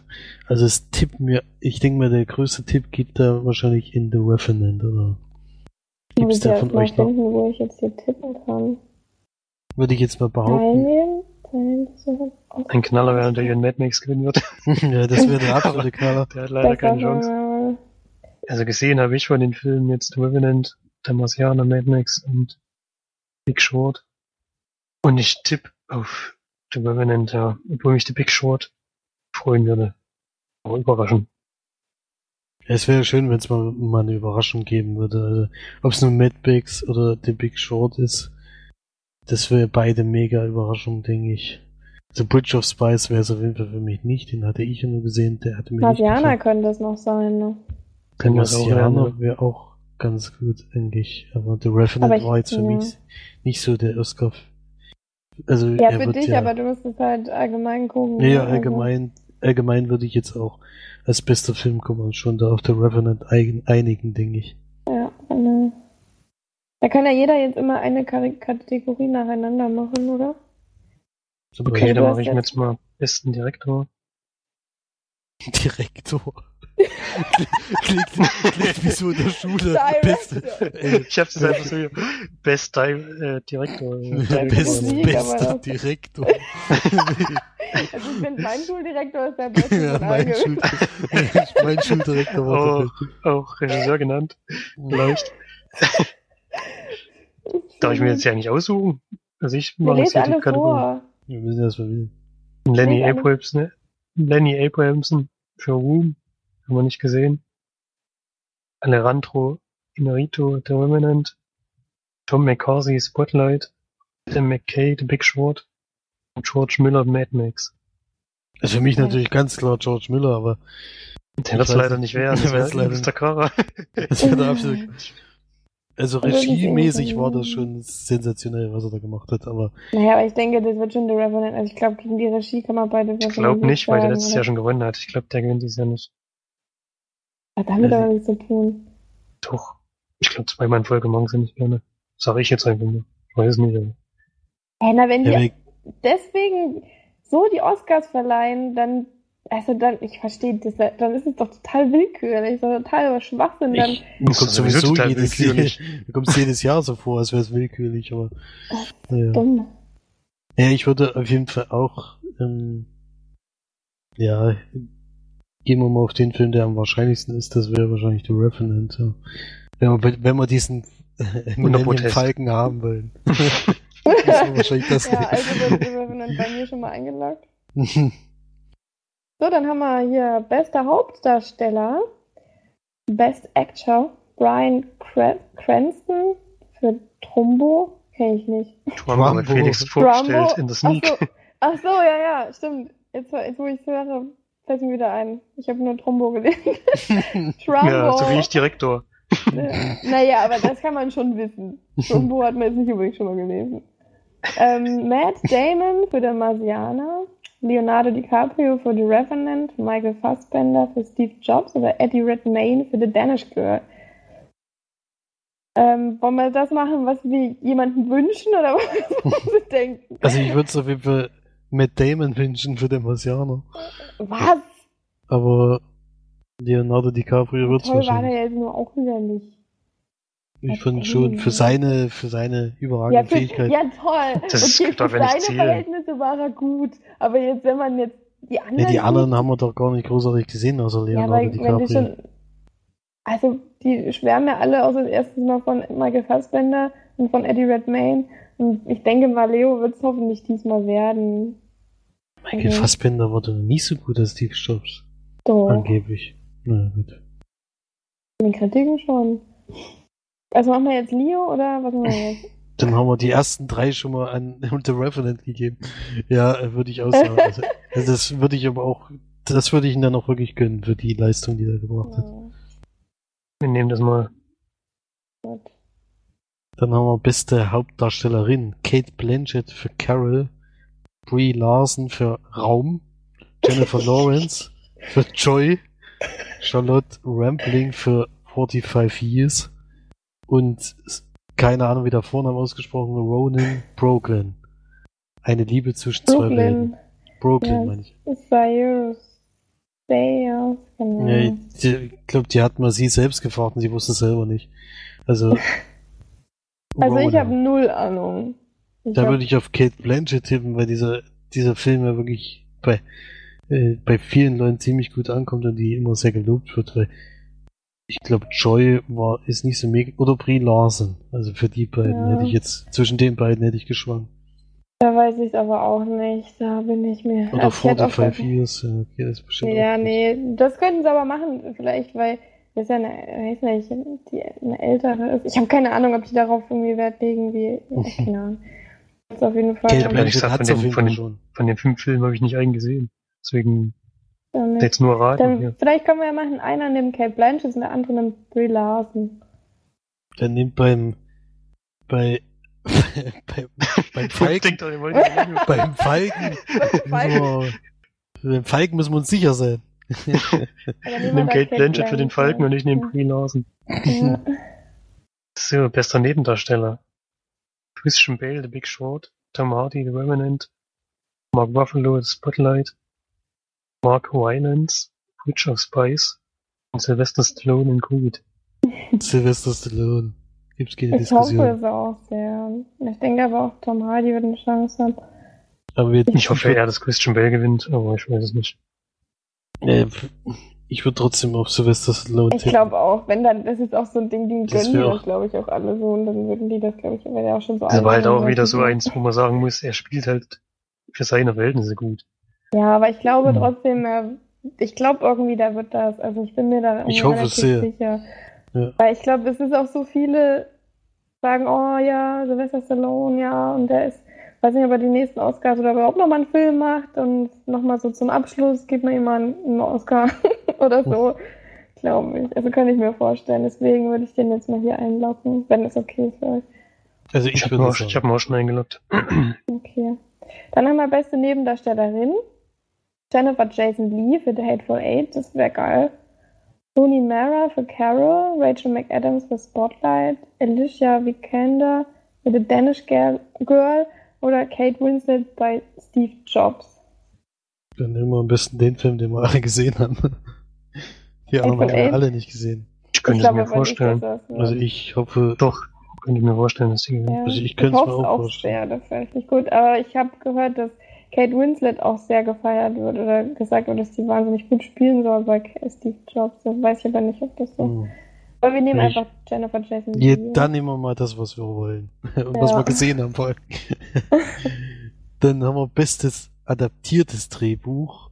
Oh, wir Emma. Donoghue in der Wir sind aber schon eins weiter, oder? Also, nö. Hast du nur beim besten Original? Achso, dann ist es vielleicht anders aufgeteilt. Ich weiß nicht, Okay. auf welcher Seite du guckst, aber. Nee, ich bin natürlich bei Kinogast. Ich mache hier. Achso, Ja, wo bist wo, auf welcher Seite bist du denn, Felix? auf Wikipedia. Achso, Aber bis jetzt hat alles eins zu eins gestimmt, was ihr vorgelesen habt. Bestes Oh. adaptiertes Drehbuch habe ich Emma Donoghue für Raum, Drew Goddard für Der Marsianer, Nick Hornby für Brooklyn, eine Liebe zwischen zwei Welten, Phyllis Nagy für Carol und Charles Randolph, Adam, McCart Adam McKay für The Big Short. Also, Was ist denn jetzt eigentlich der Unterschied zwischen dem besten adaptierten Drehbuch und dem Originaldrehbuch? Das weiß ich überhaupt nicht. ich glaube, wenn ich es richtig verstanden habe, dann ist bestes adaptiertes Drehbuch immer von einem, von einem Buch adaptiert. Und Originaldrehbuch ist ein Drehbuch, was geschrieben wurde nur für einen Film und nicht von einem Buch vorher stammte. Das könnte ja, sogar Ich hinkommen. glaube, das so habe ich das auch gelesen. Hm. Doch, das ist einleuchtend. Also dann würde ich, Also da hätte ich jetzt gesagt, der Marsianer, aber hm, würde ich auch sagen, obwohl das Buch deutlich besser ist, aber trotzdem. ja, für die Film, was er in den Film gepackt hat, war schon ganz gut. Das war schon die richtigen Stellen. Ja, naja, das kann man. Kann man Oder The. Big Short, müsste jetzt Florian entscheiden. Hm, Glaube ich nicht, dass die eine Chance haben. Leider. Ja, dann nehmen wir der Marsianer. Ja. So, weiter. Bisschen anziehen jetzt, ja. Bestes originales Drehbuch, Bridge of Spice, Matt Charman, Ethan Cohen und Joel Cohen, das ich euch jetzt da mitgeschrieben. Ex Machina, Alex Garland, Inside Out, Josh Cooley, die lese ich jetzt nicht alle vor, es sind fünf Namen. Spotlight, Tom McCarthy und Josh Singer. Straight Outta Compton, Andrea Berloff, Jonathan Herman, und noch zwei. Ja, egal. Der Film reicht ja eigentlich auch. Ja. Die Leute braucht man dazu ja nicht. Obwohl Ja, was- die halt dafür, die haben es ja geschrieben. Ja, trotzdem, die kennt sowieso keine. Ähm, Also Was ich fände es gut, ihr? wenn man einen Animationsfilm mal ein Originaldrehbuch gewinnen würde. ja, das wird aber nicht passieren. Aber wenn vom Gefühl her hätte ich jetzt gesagt Ex Machina, aber das ist auch nur gerade ins Blaue geraten. Nur vom Gefühl her. Da ich ehrlich gesagt keine Ahnung. Da möchte ich mir nicht festlegen. Bei Bridge of Spice wäre es für mich auf jeden Fall nicht gewesen, weil so toll fand ich das nicht, das Drehbuch. Spotlight kennen wir noch nicht straight, oder kommt, kann man auch Spotlight sagen. okay, klingt von der Geschichte her sehr interessant, aber Mhm. leider es läuft ja noch nicht. Ja, ab morgen. ja, Ex Machina, oder? Oder was sagt ihr? Haben wir alle gesehen wenigstens. So, was nehmen wir? Ja, Rätsel noch. Ja, Ex Machina. Ja, wir nehmen jetzt Ex Machina. Wir müssen noch ein bisschen, ein bisschen schneller machen. Vorwärts Ist kommen. Ganz schön, viel offen jetzt hier. Oh Gott. Ähm, ich würde sagen, wir machen jetzt einfach alle ähm, immer drei Sachen hintereinander schnell. Also, Ähm, du bist dann- dran, ne? ja. Besser Animationsfilm, Anomalisa, der Junge. Da können wir gleich sagen, Inside Out weiter. Ja. Also beste Kamera, Sicario, Carol, The Revenant, The Hateful Eight oder Mad Max Fury Road. The Revenant, was meint ihr? Ja. Äh, Hateful Eight würde ich natürlich auch gönnen, weil der hat, also die Kamera war wirklich schon sehr gut bei Hateful Eight, das muss man schon sagen. Also bei The Revenant noch besser. Hm, Das weiß ich nicht. Bestes Kostümdesign, Spanish Girl. Ich muss ihn mal Revenant- suchen, bei mir ist es anders eingeordnet. Ja, dann. Ich lese ja gerade noch vor. The Danish Girl, The Revenant, Carol, Mad Max, Fury Road oder Cinderella. Cinderella. Da würde ich aber eigentlich auch The Revenant denken. Ich weiß es aber nicht. Carol kann das- Kostüm. Nee, The Revenant. Nee, das ich. Nee, Ich denke Danish der Girl. war ja grau in grau. Danish Girl, da ist doch nur. Naja, gut, das kann natürlich sein. Nee, obwohl- einfach Mad Max, fertig.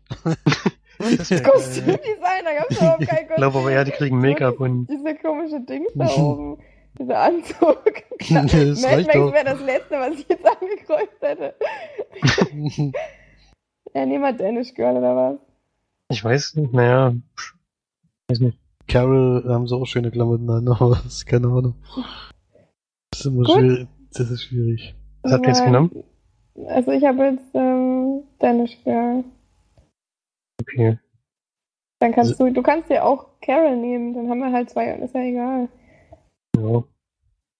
Beste Filmmusik hatten wir jetzt noch nicht, oder? Weil jetzt war es ein bisschen Nee. anders sortiert. Da würde ich einfach mal direkt sagen, der Hateful Eight, ohne das andere vorzulesen.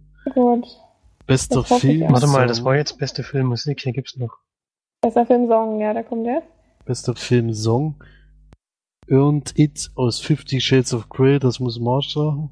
Manta Ray aus Racing Extinctions. Was? Was ist denn Racing Extinction?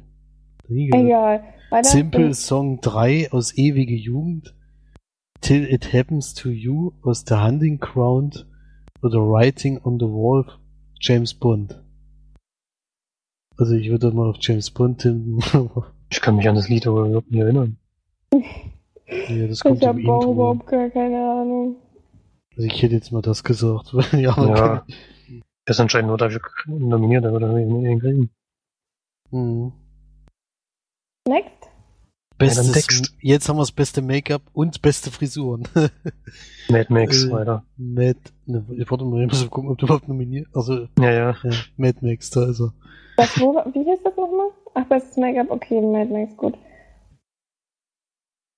Wie ist Hatte das? ich jetzt schon drei oder? Nee, zwei hattest du. Bester Ach nee, Schnitt. drei hattest du.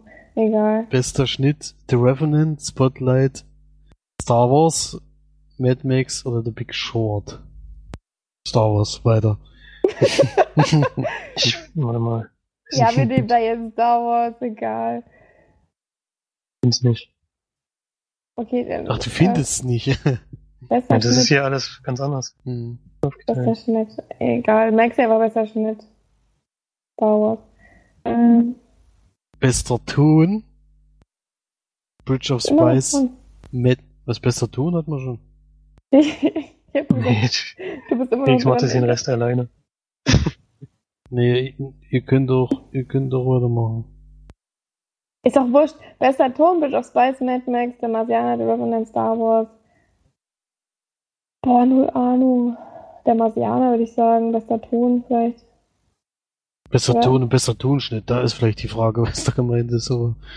Naja. Naja, Schnitt ist ja dann immer noch mal die Übergänge sozusagen. Ja, das ist dann für mich bester Schnitt, aber ist egal. Nee, das ist ja, das ist ja vom Bild dann bester Schnitt. Eines Tons, anderes Bild, ja. Ja, das sagen. ist, du schneidest es ja beides zusammen und nicht einzeln. Schneidest es ja da drauf. Nee, die Musik kommt doch später. Musik oder so. Manchmal, was wir daraus sehen, oder oft sehen die übergehen in einen Musikstrang oder in äh, Special Effects und sowas. Egal, ich würde auf jeden Fall besser Ton, würde ich da Marsianer sagen, und besser Tonschnitt würde ich Star Wars sagen. Seid ihr dabei oder nicht? Pflicht. Okay, dann vielleicht noch, was haben wir noch? Bestes Szenenbild. Scheiße. Bridge of Spy, The Danish Girl, Mad Max, The Marsianer, The Revenant. Das ist bestimmt auch The Revenant, oder? Wenn die da ne, Zehn in Kanada. Bild, ja. Na gut, bestes Szenenbild könnte aber auch der Marsianer eigentlich Ja, sein. stimmt, auch wieder. Fand, ich- fand ich da am eindrucksvollsten auf jeden Fall. Also vom Gefühl, für meiner Meinung her wäre es der Marsianer, aber keine Ahnung. Dann nehme ich jetzt ähm, The Revenant für den Falken, weil ich denke, denke, dass es der wird. Und Flori, du kannst ja den Marsianer nehmen. Mein. Englisch ist so scheiße. Wie heißt denn das auf Englisch? Was denn? Unsere. ähm, was wir gerade ausgesucht haben. Best Production Design. Okay, dann hab ich's. Bester fremdsprachiger Film. Was ist ja noch so viel? Ähm, El Abrazo de la Serpiente für Kolumbien, Mustang für Frankreich, Solfia für Ungarn, Frieb für Jordanien und Kriegen für Dänemark. Boah, null Ahnung, keinen einzigen gesehen. Ich habe mir mal alle Trailer angeschaut, wie gesagt. Also vom, das ist auch ein völliger Schuss ins Blaue, vom Gefühl her, vom Gefühl her würde ich Soul 4 aus Ungarn sagen. Okay, gut. also der wird auf jeden Fall sehr gefeiert und der Trailer war auch ganz gut. Oh, jetzt sind noch so viele jetzt hier. Bester Dokumentarfilm, Amy, Kartellland, The Look Ja, of Kartelland, oder? Okay, nehmen wir einfach, egal. Bester Dokumentarkurzfilm? Da hatte ich auch die, die, ähm, die Trailer dazu angeschaut und vom Gefühl her würde ich sagen, was anderes geht da ja nicht. Mein Gefühl. Äh, also das, was mir jetzt am meisten angesprochen hat, ist A Girl in the River, The Okay. Price Nehmen wir- of Forgiveness. Also wenn wir den Millennium Falcon nicht kriegen, ist Felix sein Gefühl schuld. Ja, jedenfalls das, was mir, was mir persönlich am besten gefallen hat. Ihr bereitet euch ja auch gut vor. Gar nicht. Bester animierter Kurzfilm. We Can't Live Without Cosmos. World of Tomorrow. Bear Story. Sunshine Super Team. Prolog. Der Sunshine Super Team ist der Vorfilm von Arlie und Spot gewesen von Disney. Meistens gewinnen ja die Disney-Filme, aber jetzt sage ich nicht vom Gefühl her, aber der Trailer, der mir am besten gefallen hat, war von World of Tomorrow eigentlich, weil der wurde da abgespaced. Okay, nehmen wir das. aber das ist auch nur, Ist egal. ich glaube eher, es wird wieder Disney. Ja, dann nehme, dann nehme ich jetzt den Sunshine Super Team und Genau. Flori nimmt äh, World of Tomorrow. Sicherheitstipp für Millennium Falcon. Wir wollen den Falken. Beim Kinocast Bester gibt's doch bestimmt auch schöne Gewinne. Bester Ich hab nie nachgeguckt. Bester, bester Kurzfilm. Alles wird gut. Ave Maria, Day One, Schock oder St Stutter, Stotterer? Stotterer? Keine Ahnung. Ja. Also, Felix hat bestimmt alle Trailer geguckt. Ja. Ich habe fast alle Trailer geguckt, da gibt's nämlich nicht zu jedem Film Trailer leider. Und Vom Gefühl her. ich hätte hier, da ist wirklich, also Kurzfilm ist so beschissen, weil es geht ja, der Trailer geht ja schon fast so lange wie der Film. Ähm, ja, nee, kann ich nur raten.